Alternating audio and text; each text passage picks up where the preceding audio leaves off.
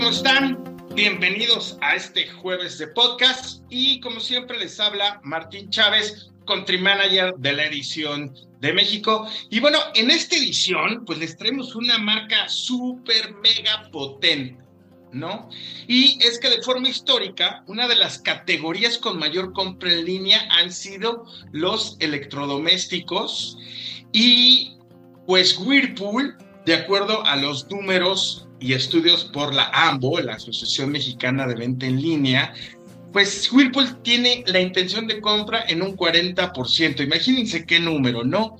Y, o sea, pues definitivamente son los pure players con mayor captación de clientes online.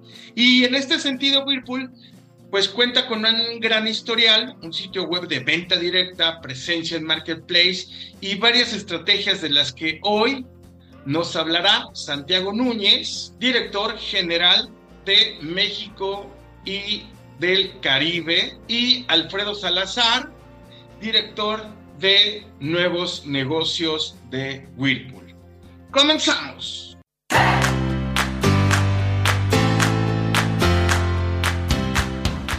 Seguramente ya por ahí se acerca que le senta su aguinaldo y es una perfecta oportunidad para que se suscriban a la Academia de Marketing for E-Commerce. ¿Qué van a tener acá? Una red de ayuda, es un punto de encuentro, porque más de 700 apasionados y profesionales del sector te van a querer ayudar, van a tener acceso a eventos privados, van a tener más de 70 cursos en línea, van a tener herramientas va a haber un repositorio de recursos con condiciones especiales para ayudarte en tu día a día, ¿no? Y la verdad es que empodérense con su conocimiento de marketing digital y de comercio electrónico. Vayan por favor a marketing4ecommerce.net y vayan a la sección de la academia. Muchas gracias.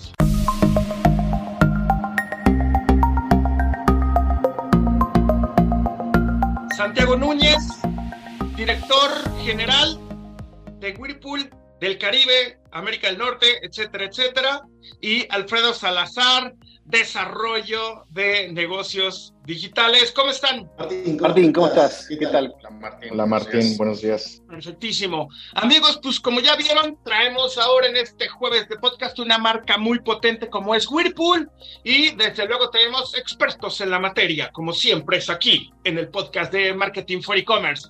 Eh, Santiago, vamos a empezar contigo. Yo la verdad aquí tengo en mi monitor, tengo ya, te estuve espiando todo este asunto, pero platícanos tu experiencia, tu trayectoria, cómo llegaste este, a Whirlpool. Mira, llevo ya siete años en Whirlpool. Arranqué en Argentina manejando negocios en el sur, Uruguay, Paraguay, Bolivia y Chile. De ahí me mudé a Colombia, donde manejé el negocio de la región andina como gerente general de región andina. Tuve un tiempito bastante corto en el negocio de Centroamérica y Caribe, y ya en los últimos meses eh, sentándome en una nueva silla, que es la, de manejar este negocio digital para la región, este negocio B2C para la región, para poder llegar y estar más cerca de los consumidores, con mucho, con mucho más este, trabajo en torno a este consumer journey que, que, nosotros buscamos. Alfred, Platícanos un poquito sobre tu experiencia y tu trayectoria. Sí, Martín, pues yo tengo unos un poquito más de 10 años de experiencia en negocios eh, digitales, marketing digital, e-commerce y demás.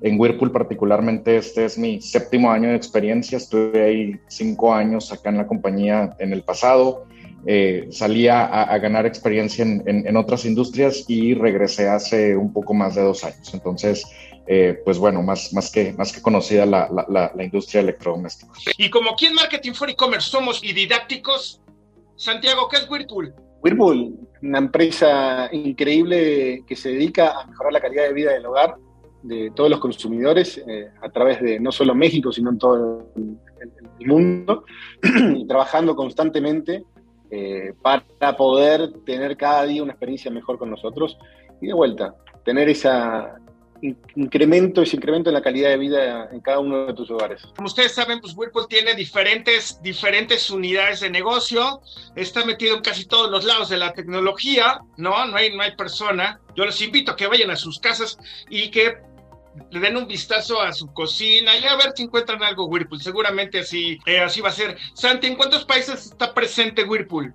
Uf, prácticamente en todo el mundo. O sea, son muy pocos los países en los que no estamos presentes de una manera u otra, a través de todas nuestras marcas. O sea, hoy por hoy, para que te des una idea, en México estamos con varias marcas, una es Acros, Whirlpool, Metal y KitchenAid. De esa manera eh, y en cada uno de los países estamos presentes este, muy, muy fuerte. En Latinoamérica, puntualmente, estamos en todos los países.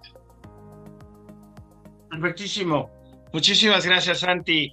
Este, Alfred, platícanos un poco sobre la digitalización de Whirlpool, pero ¿qué te parece si lo hacemos antes de la pandemia?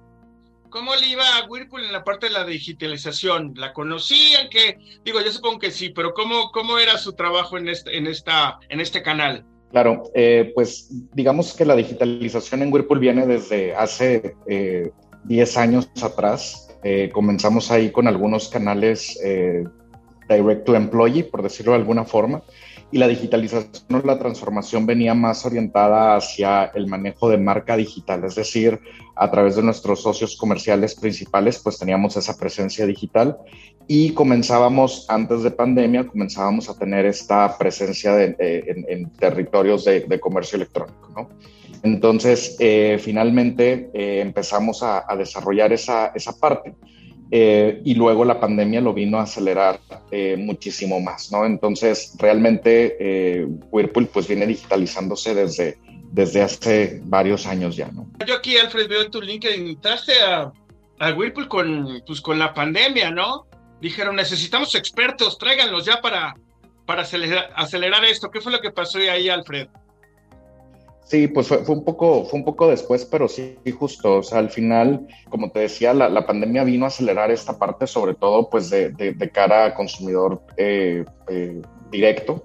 Eh, en realidad, pues, digo, el, encierro lo que hizo fue que el consumidor estuviera más tiempo en casa, que quisiera tener tanto en soluciones de, de cocina, lavandería, y demás, pues tenía que tener mejores electrodomésticos. Entonces prácticamente fue un boom que no solo fue para nuestra industria, sino que fue en algo general. Por ahí me tocó leer hace, hace tiempo que la pandemia vino a acelerar eh, la digitalización para muchas compañías hasta cinco años, ¿no?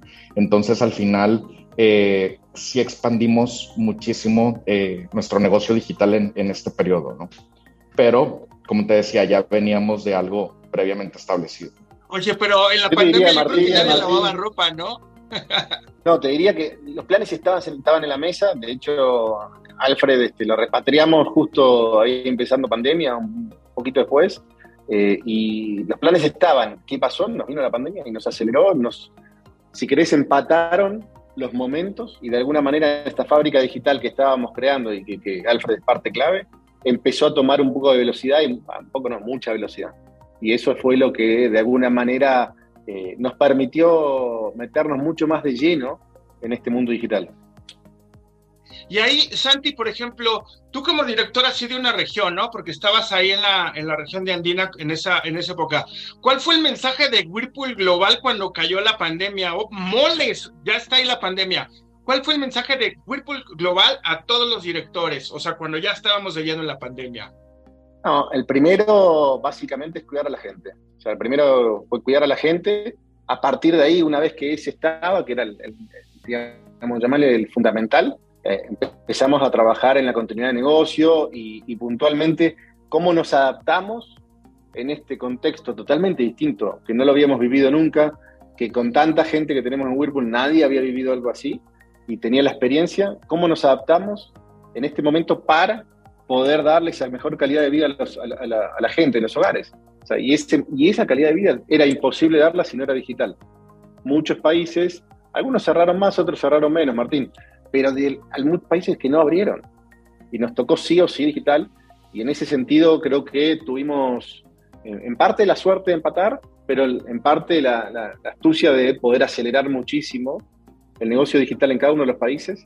Eh, México fue uno de los más fuertes que aceleramos pero realmente logramos darle muchísimas, eh, muchísimas beneficios a los consumidores que no hubiesen estado si no tendríamos ese acelero digital. A ver, esta Bueno, esta pregunta va, más para Alfredo, que creo que es el, el indicado. Si no, ustedes me dicen, por ejemplo, dentro de la pandemia, ¿qué fue lo que más se vendió y lo que menos se vendió, no? Porque ahorita lo que iba a comentar es que en la pandemia todo el mundo estaba trabajando así en, en pijama y con una playera o una camisa, o, sea, pero ya no, no lavaban tanto como antes, ¿no? ¿Qué era lo que más se vendía en la pandemia y lo que menos se vendía, Alfred? Sí, si querés te la tomo, Alfred, ahí. te, la puedo, te la puedo contar, Martín, global. O sea, y esto lo interesante fue, al ser una marca global, la información, como la pandemia vino en, en fases, la información nos vino antes. O sea, nos avisaban desde Europa, miren, va a haber un pico de ventas de lavaplatos. Hubo un pico increíble de ventas de lavaplatos. Va a haber un pico en, refrigeración y en, freezer. y, así todo fue pasando, Martín. Y básicamente los, que más explotaron fueron esos. Eh, y es, tiene que ver con el cambio, el cambio de los hábitos de la gente. la gente empezó a estar ahí, empezó a cocinar más, lavar más, eh, las lavadoras tienen más ciclos, tienen, eh, las lavaplatos tienen más ciclos hoy. O sea, realmente eh, la gente estuvo muy, muy, este, muy en contacto, interactuando muchísimo con nuestros productos. Y eso fue la verdad que no solo en términos de digitalización, ventas. Muy lindo para nosotros ver que eso pasara. La verdad es que no hay, no hay podcast que no hablemos de la, de, la, de la pandemia, ¿no? Esta palabra de la transformación digital, pues bueno, se hizo muy real ya con, con, este, con la pandemia. Yo ahorita, por ejemplo, tengo abierta la página de Whirlpool México, ¿no? Ya estoy viendo que estamos muy, este, pues estamos ahí como muy mundialistas, muy bien, me parece bien. Eh, Alfred, tiene, o sea, ¿cómo, ¿cuál es su estrategia a nivel de e-commerce? Platícanos un poquito. Ahí por estrategia, pues bueno, es, es, ir ahí capitalizando este, a, a, nuestro consumidor, ofrecerle ahí una, una, una forma adicional, si bien ya venimos trabajando en una estrategia de omnicanalidad, pues al final, como bien sabes, hay, un segmento de, consumidores que siempre buscan comprar directamente en la marca y esto no somos los únicos que lo estamos haciendo. Entonces, por ahí viene un poco la, la, estrategia, poderle ofrecer al consumidor no solo la venta de nuestro, de nuestro producto como tal, sino también toda esa serie de servicios adicionales o todo lo que le genera valor adicional al consumidor, porque en realidad cualquiera podría pensar que vendemos estufas, lavadoras y refrigeradores, pero vendemos mucho más que eso, vendemos todo lo que es la experiencia eh, del hogar hacia nuestro consumidor, mejorar la vida en el hogar. Entonces, ¿qué sucede ahí? Vamos, pues, eh, temas de servicios adicionales, instalaciones, eh, garantías extendidas y demás serie de servicios que al obtenerlos directamente de la marca, pues ese es el, valor eh, agregado que, percibe el consumidor, ¿no? A diferencia quizá de, de, a través de otro canal. Entonces, yo creo que por ahí va principalmente la, la, estrategia de forma muy resumida. Perfectísimo. ¿Y desde cuándo tienen, tienen su, su canal de venta directa? De venta directa debe de ser hace un poco más de cinco años aproximadamente. Perfectísimo. Y ahorita que nos metimos en esta onda de ya de la experiencia del consumidor, porque como tú dices, bueno, tienen muchísimos productos, una parte de la experiencia del, del consumidor, del cliente final, que realmente ha aprendido muchísimo. Ya antes le daba miedo meter la tarjeta de crédito, ahora ya no le da miedo, ya la mete por default. También ya, pues ya no tengo, algunos sí tienen prisa, ¿no? Ya me urge la estufa, ya me urge el refri, ya me urge lo que sea. Pero se ha vuelto muy exigente, ha aprendido muchísimo y si no, y si no tiene una buena experiencia se cambia con el de enfrente, ¿no? Entonces, platícanos, Alfred, ¿cómo es la experiencia del usuario desde que le da desde que le da clic hasta que le llega, en cuánto tiempo le llega, cómo, cómo es esta experiencia, qué opciones tiene, las garantías, devoluciones, etcétera. Creo que comentas ahí, Martín, un, un elemento muy, muy importante del comercio electrónico y digo, para, para, los más expertos sabemos ahí que, que, la experiencia lo es todo, ¿no? Y ahí unimos la parte de necesidades de cliente, objetivos de negocio. Eh, es muy importante temas de personalización y de segmentación. Entonces, prácticamente te puedo decir que para todos nuestros productos digitales tenemos un equipo eh, que justo se, se dedica a estar mejorando o estar evolucionando esa parte de experiencia. La realidad es que eh, buscamos mucho eh, feedback a través de diferentes canales, eh, con consumidor directo, a través de nuestros colegas empleados, a través de nuestra comunidad de familiares y amigos. y qué es lo que hacemos es que vamos buscando mejorar eso eh, continuamente, ¿no? Algo que también hacemos eh, regularmente es tomar las mejores prácticas tanto de nuestros sitios globales, ahorita lo comentaba eh, Santi, tenemos información de MEA, tenemos información de India, de Estados Unidos, Canadá, Brasil, entonces, ¿qué es lo que pasa? Que nosotros tenemos ahí consolidado una serie de mejores prácticas que nos ayudan a eh, a, poder determinar, sabes que no inventes el hilo negro porque nosotros ya hicimos cierto eh, research y, ya invertimos eh, cierto tiempo, análisis, investigación y demás con el consumidor, entonces ya aplícalo así directamente y a veces nos toca hacer a nosotros lo mismo, ¿no? Hay algunos proyectos en los que a, México o a la región de Latinoamérica Norte le toca hacer ese trabajo y extender esas mejores prácticas. Entonces, es lo que yo te diría que, que trabajamos en experiencia, evidentemente algunos de nuestros productos digitales van evolucionando más rápido que otros, precisamente porque pues, las necesidades del consumidor son distintas y, por eso es que tenemos diferentes marcas, pero eh, sí le damos muchísima importancia a la parte de experiencia tanto digital como eh, física del consumidor, ¿no? Porque al final puede que la experiencia en el sitio sea extraordinaria, pero también lo tenemos que hacer a la hora del cobro y a la hora de la entrega y a la hora de la instalación y a la hora del servicio y luego del reemplazo, ¿no? Entonces, eh, creemos que sí, eh, estamos firmemente convencidos de que la experiencia, pues, es, es, importante para nuestro consumidor. Amigos, pues estamos aquí con el director general y con el encargado de nuevos desarrollos digitales, eh, con Alfredo, con esta marca Whirlpool. ¿Quién no conoce Whirlpool? Santi, platícanos, ¿quién, quién es el marketplace más potente a nivel global? A nivel global con nosotros, o sea, realmente depende de la región. O sea, honestamente en la región Latinoamérica el, más fuerte, y es no, tiene que ver con Whirlpool o no, tiene que es Mercado Libre. O sea, realmente eh, con la presencia que tiene tanto en México, en Colombia, en Argentina y en otros países más secundarios, realmente es uno de los más fuertes y los más potentes. Tenemos obviamente trabajo también con, acá trabajamos mucho con Línea, trabajamos con ClaroJob, pero claramente Mercado Libre, por su presencia regional y su fuerza que tiene en todos los países, termina siendo uno de los más potentes. Perfectísimo. Santi, ¿cuánto facturó Whirlpool en el 2022 en tu región nada más? Para no irnos así, Juan.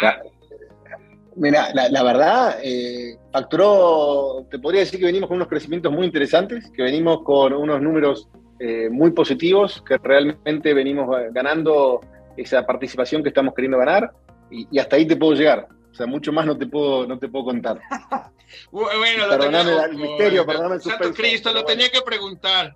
Bueno, pero ¿cuánto de esa facturación, cuánto representa a nivel de comercio electrónico? Uf, eso es, este, dependiendo del país, te puedo decir, por ejemplo, te voy a dar el, ejemplo de Colombia. Colombia pre-pandemia, total comercio electrónico. No te hablo solamente del directo al consumidor. Estábamos cerca del 15, llegamos a tocar puntos del 65-70 este, y ya se este, termina estabilizando cerca de los 20 y pico, 30.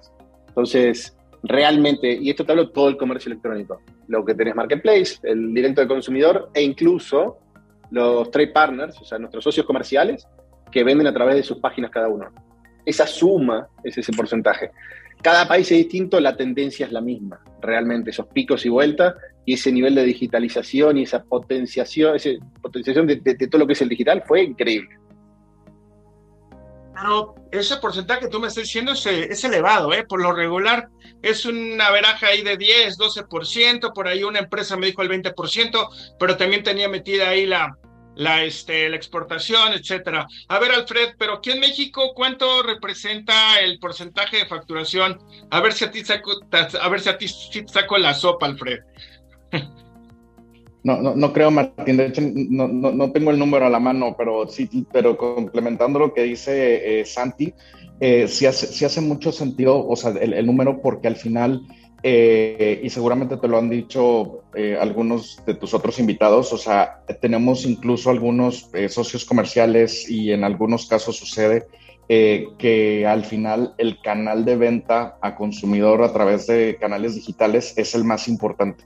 Entonces, de, ahí es de donde viene, digamos, justo esta, esta relevancia, ¿no? Sí, como, como bien comenta también Santiago, pues sí es, un, es algo que está en crecimiento y, si te soy sincero, la, expectativa, eh, a nivel personal y de compañía, pues es que este canal continúe creciendo, ¿no? Entonces la tendencia nos, nos indica que vamos hacia allá, pero sí creemos que va a ser un, un, eh, un canal de muchísima relevancia. Y lo comentaste brevemente hace un, un minuto, o sea, antes en el caso del consumidor mexicano tenía muchísimas barreras de compra. Entonces, ahorita que está pasando que ya prácticamente muchas de esas barreras ya, ya, ya, se, eh, pues ya se desplomaron y entonces ya está mucho más abierto el consumidor a hacer una compra en línea, sobre todo de productos de nuestra categoría, porque antes si, si hacías un producto de un ticket de 200, 500 pesos, pues era más, estaban más abiertos a hacerlo, pero no un ticket eh, del, que, del que tenemos nosotros, ¿no? Que, que ya son varios miles de pesos, ¿no? Entonces, ¿Qué es lo que sucede? Que si hay una expectativa de que esto vaya creciendo eh, y, pues bueno, digo, es, es a lo que está apostando mucho la, la, compañía. Y fíjate, este, Alfred Santi, que hace poco nosotros aquí en Marketing for E-Commerce lanzamos un estudio muy enfocado al sector de la moda, pero viene paralelo con los otros sectores, ¿no? En donde decía, ya el usuario digital no tiene miedo a meter la tarjeta, como que asume que es seguro, ¿no? Obviamente, pues tantas pasarelas de pago, tantas experiencias y malas experiencias que hemos tenido.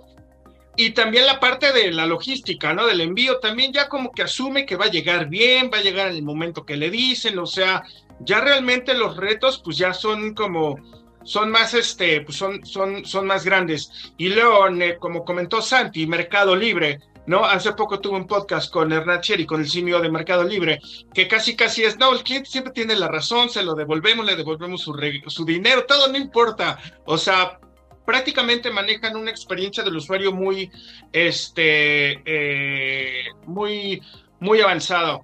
Este, Santi, ahora vamos, o sea, ya, ya, ya ni siquiera tenemos cubrebocas nosotros, ¿no? O sea, ya no tenemos cubrebocas, ya estamos muy despejados, este, pues la verdad es que ya estamos superando esta, este pequeño tropezón mundial, este, llamado COVID, eh, ¿Cuáles son los retos que vienen para Whirlpool a nivel, en lo que cabe de lo que tengas la respuesta a nivel este, global, pero a nivel digital, ¿no? Porque obviamente la gente, la gente, pues sí le gusta ir a ver su refri, su estufa, su todos, o sea, todos esos artículos que ustedes tienen, les gusta ir a verlo, ¿no? Es mucho más fácil ya también, digo, no, no tiene mucha logística, pero ¿cuál es el reto a nivel digital de Whirlpool para que no bajen esos, esos números que han tenido en estos días?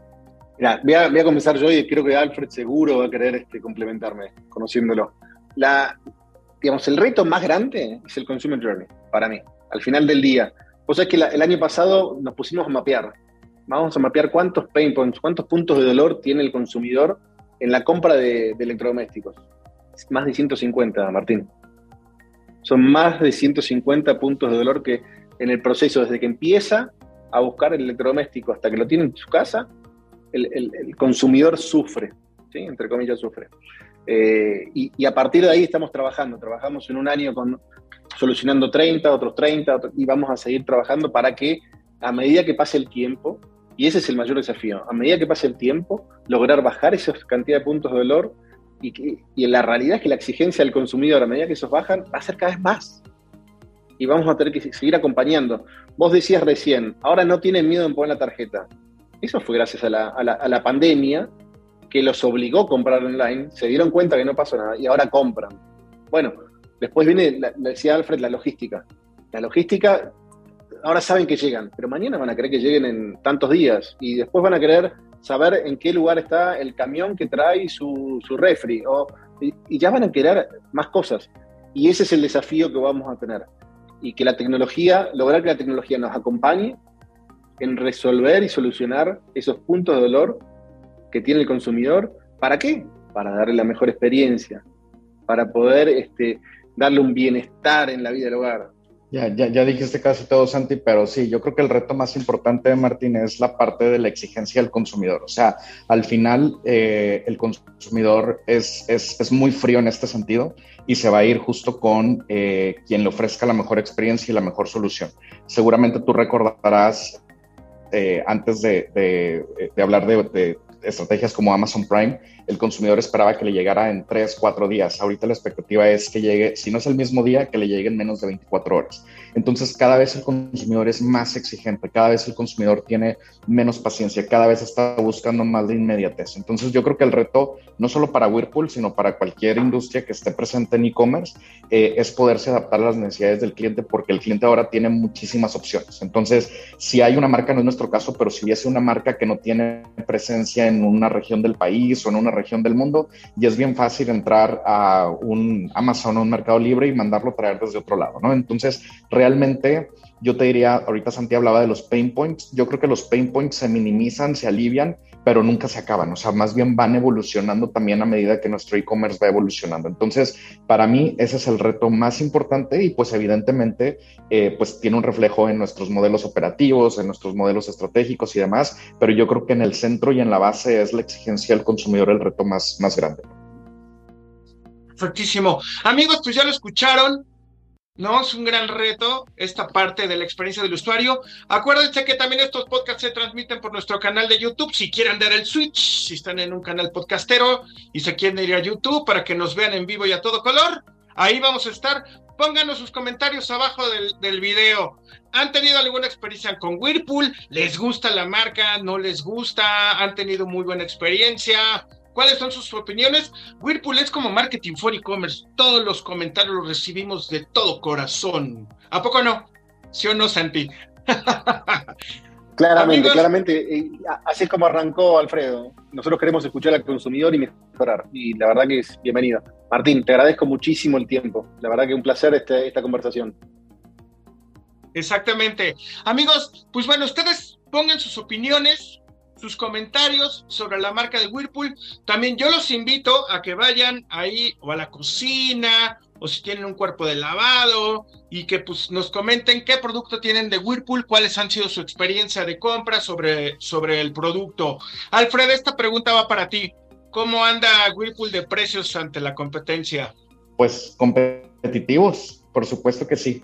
No, fíjate que eh, más que hablar puntualmente de, precios, yo lo que invitaría a todos los consumidores y a todos los que nos están escuchando es que justo vean eh, las, las, características de nuestro producto, ¿no? Finalmente tenemos más de 110 años eh, haciendo tecnología y sí me puedo jactar con todas sus letras que somos mundialmente expertos en tecnología en la industria de electrodomésticos. Entonces, eh, en cualquier industria siempre el precio es el que va a ganar, siempre ya sabemos que es el driver principal de compra, pero eh, hagamos una comparativa, ¿no? Seguramente muchas de las tecnologías que tiene Whirlpool eh, no las tiene la competencia y es ahí donde está justo el valor de nuestras marcas y de nuestros productos. Santi, ¿tú quieres agregar algo? No, básicamente terminó Alfred con la palabra clave, valor. Al final el, producto tiene un valor, no un precio, y, tiene que ver con las, este, con las características, tecnología, tecnología que en nuestro caso es tecnología con propósito. Realmente eh, uno termina viendo eso, el valor que trae por lo que va a pagar. Entonces, al final del día, a mí no me gusta hablar mucho de precio, precio, sino lo que le vamos a entregar al consumidor.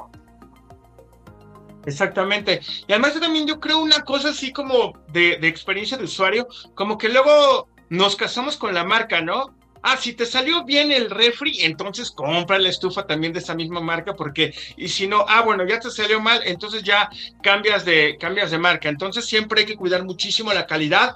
También yo soy de la opinión que independientemente del costo, pues vale muchísimo más la, la calidad que, que el, el, costo. Eh, Santi, este, ¿cuál es la diferencia del mercado mexicano en todas las demás regiones? Cuando estuviste en la parte andina, ahora que estás viendo más países, ¿cuál es, cuál es el diferenciador del mercado mexicano? Al final del día, Martín, eh, a grandes rasgos, 80, 90% de todos los mercados son muy parecidos.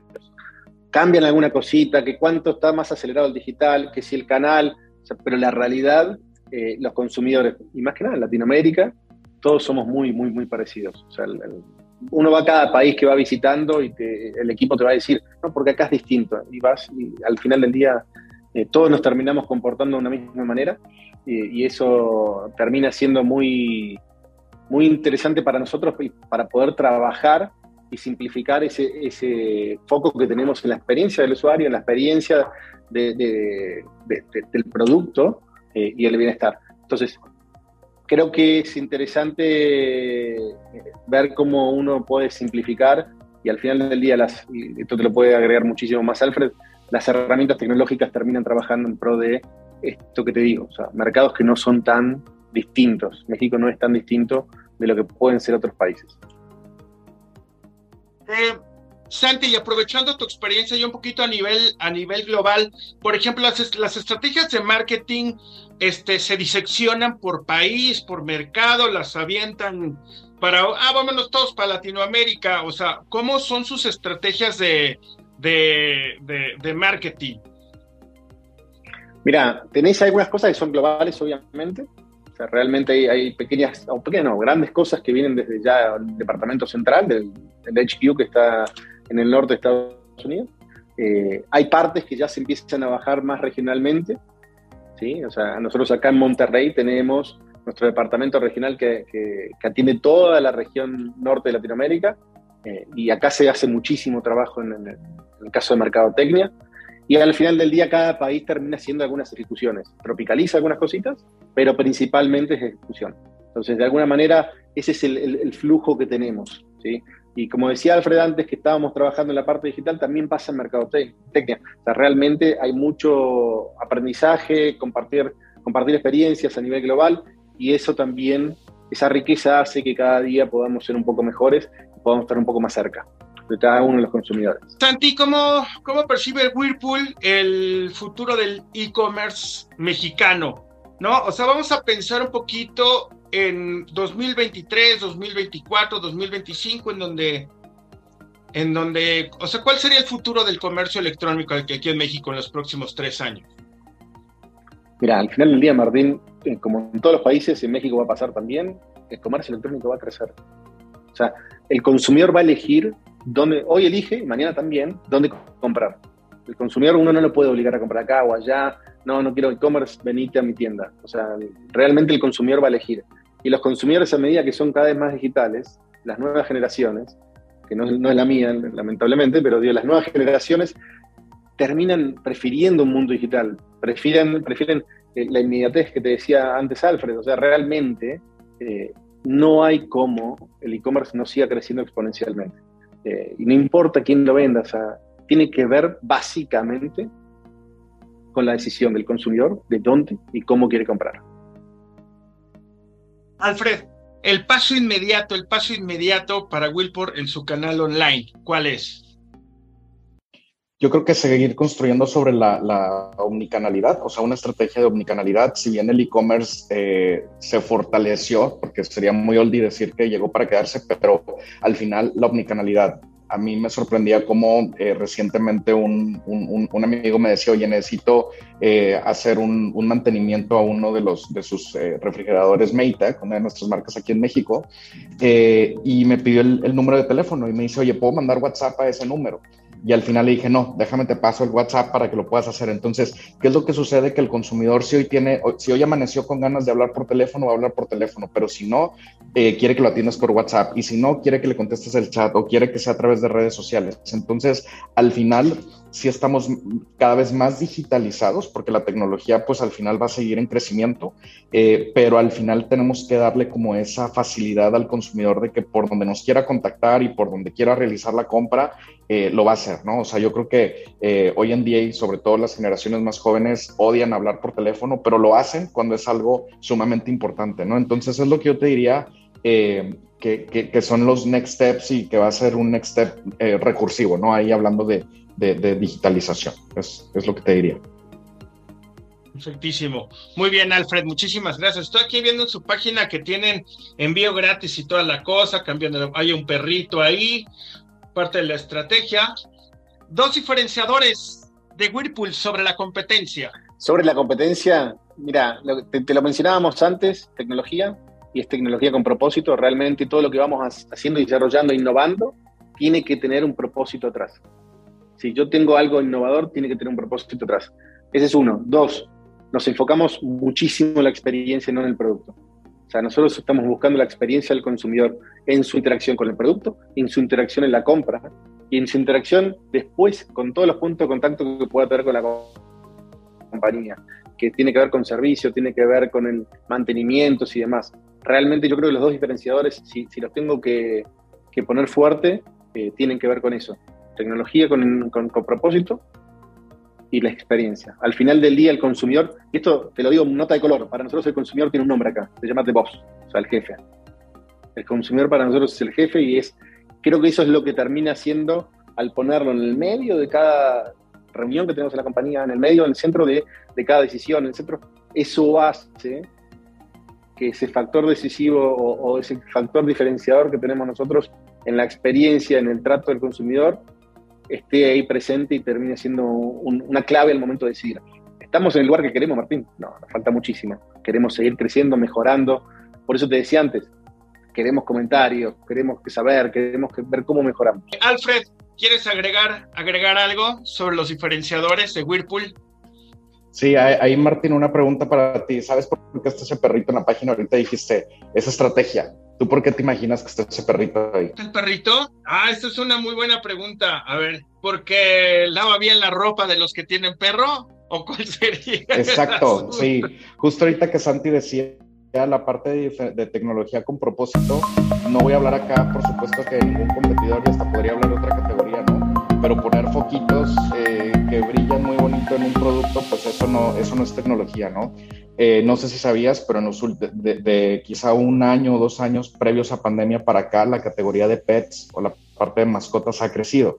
Por ahí dicen, no lo sé, no tengo eh, eh, fuente científica comprobada, pero por ahí dicen que los nuevos hijos son los perros. Entonces, eh, ¿qué es lo que sucede? Que al final cierto segmento o cierta, pues sí, parte de la población está mucho más enfocado en cuidar a sus mascotas y demás. Entonces, justo y recientemente Whirlpool, tecnología Whirlpool desarrolló justo un ciclo de lavado precisamente para mascotas toda la vida hemos podido meter ropa o, accesorios o juguetes de mascotas a nuestras lavadoras, pero no había una tecnología eh, que estuviera específicamente especializada en eso. Entonces, ese es un ejemplo como muy tangible y eso es algo muy palpable que, seguramente muchos de los que nos están escuchando eh, van se van a sentir eh, identificados de lo que comentaba Santi ahorita. O sea, es una tecnología que tiene un propósito y no nada más es por estar ahí y cobrarte unos pesos más por el producto, ¿no? Entonces, coincido muchísimo, creo que ese es el principal diferenciador. También tenemos un, un portafolio de productos bastante, bastante amplio, prácticamente en todas las áreas del hogar desde el punto de vista de, electrodomésticos. Eh, Whirlpool o cualquiera de sus marcas tiene una solución. Entonces, eh, pues ahorita decías, luego hay una tendencia de comprar una cosa Whirlpool y después otra, pero pues en, realidad tenemos una solución para cada espacio de tu hogar. Y eso está, eso está padrísimo, ¿no? Lo que estás comentando de las mascotas, porque luego lo uno detecta quién tiene mascota, el que llega con su suétercito así llena de pelos, ¿no? Ya sea de gato, de perro, ese brother tiene tiene este tiene mascota y no están para ustedes para saberlo ni yo para contarlo, pero yo vivo aquí en la colonia Narvarte, parece requisito, vives en la Narvarte debes de tener perro, ¿no? Pero bueno, amigos, pues comenten comenten su experiencia con la marca Whirlpool, su experiencia de compra, su experiencia de, de producto. ¿Qué les parece esta vertiente que están sacando, ¿no? De que te lava bien, si tienes perro, pues si te lava bien la, ropa no van a quedar pelitos ni nada, entonces está increíble. Eh, y bueno, pues estamos llegando al final de este podcast. Em, Santi, Alfred, algo que quieran agregar, algo que crean que pueden aportar, que se nos haya olvidado. Santiago, empezamos contigo. No, básicamente, Martín, una invitación, invitación a todos tus oyentes a que nos visiten la página, que nos visiten en cada uno de los canales eh, y realmente empiecen a, vivir esa experiencia que nosotros queremos darles. O sea, realmente sería un placer poder recibir a cada uno de ellos. Sí, y ahí, Martín, eh, estamos próximos a Buen Fin, temporada alta y Black Friday, y se llama diferente en cada uno de los países, pero más que invitados, ya, ya los convencimos de nuestra tecnología, de nuestro portafolio de servicios. Ahora eh, vayan al sitio, compren ahí, vean los productos y pues ya, ya se van a convencer con eh, pues con las promociones que vamos a tener para este buen fin. Entonces es básicamente invitar a todos los, los podescuchas a que, a que vayan a los sitios y, y vean nuestros productos. Muchísimas gracias Santiago, Alfredo. Y bueno, aficionados del comercio electrónico y del marketing digital, les mando un abrazo y muchas gracias por acompañarnos en este jueves de podcast. Hasta la próxima. Chao.